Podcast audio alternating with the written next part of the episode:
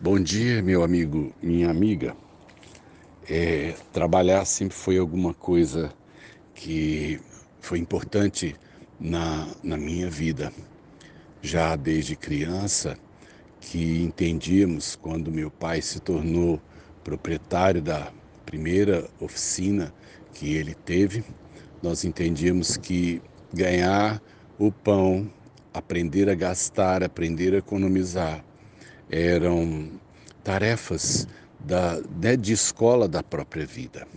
Ajudávamos nosso pai naquilo que era possível, ajudávamos em casa e, de certa maneira, nós sempre é, participamos é, da construção da vida econômica da família.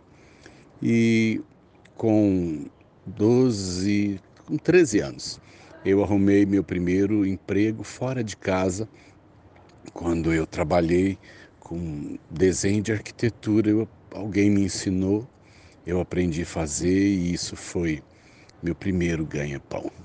E eu fiquei muito feliz porque era a primeira vez que eu ganhava um dinheiro fora da minha casa, porque dentro de casa a gente trabalhava pelo bem comum, mas agora eu tinha um, eu tinha um ganho.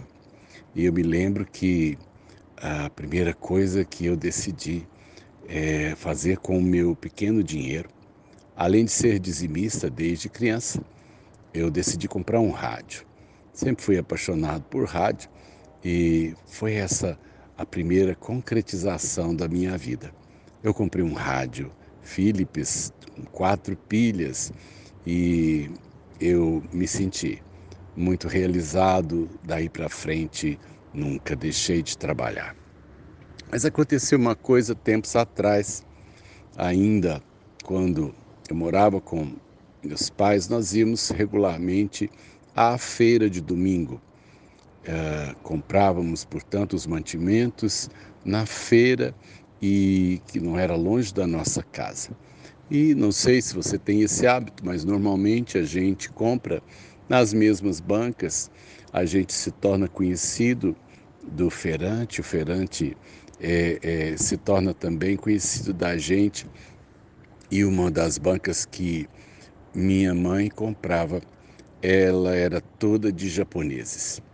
E ali então a gente percebia que todos eles, né, da mesma família, trabalhavam ali na, naquela, naquele ofício.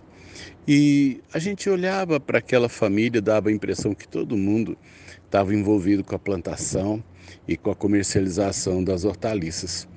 E certa vez eu tive uma grata surpresa, porque no meu trabalho que eu desenvolvia como desenhista, meu patrão foi à Celg para resolver a Celg, antigamente a central distribuidora de energia aqui do, do estado. E nós fomos resolver um problema, uma dúvida a respeito de um projeto elétrico. E, para minha surpresa, o engenheiro que nos atendeu era o, um dos que nos atendia na feira.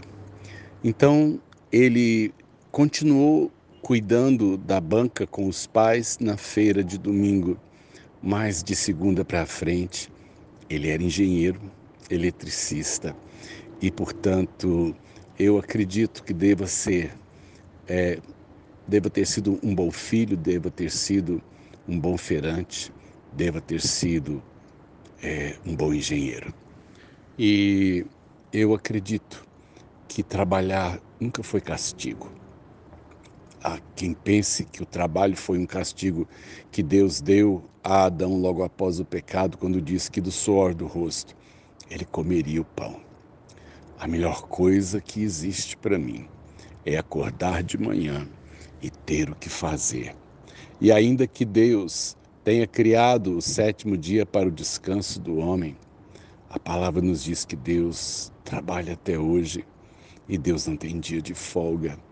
E o trabalho, o trabalho de Deus é cuidar do universo criado e particularmente criar né, um vínculo de cuidado paterno mesmo é, por nós. Ele cuida de mim, ele cuida de você e a gente dá muito trabalho. e o Senhor não pisca os olhos porque a gente é que nem criança pequena. Um descuido e a gente faz bobagem. É muito bom trabalhar. Se nessa manhã você tem o privilégio de sair para trabalhar, de ter um lugar para trabalhar, de aplicar sua vida, seu talento e dessa forma então marcar a sua geração com algo que vale a pena. Agradeça a Deus nessa manhã. É muito bom participar da vida e não apenas contemplá-la. Sérgio Oliveira Campos, pastor da Igreja Metodista Goiânia Leste, Graça e Paz.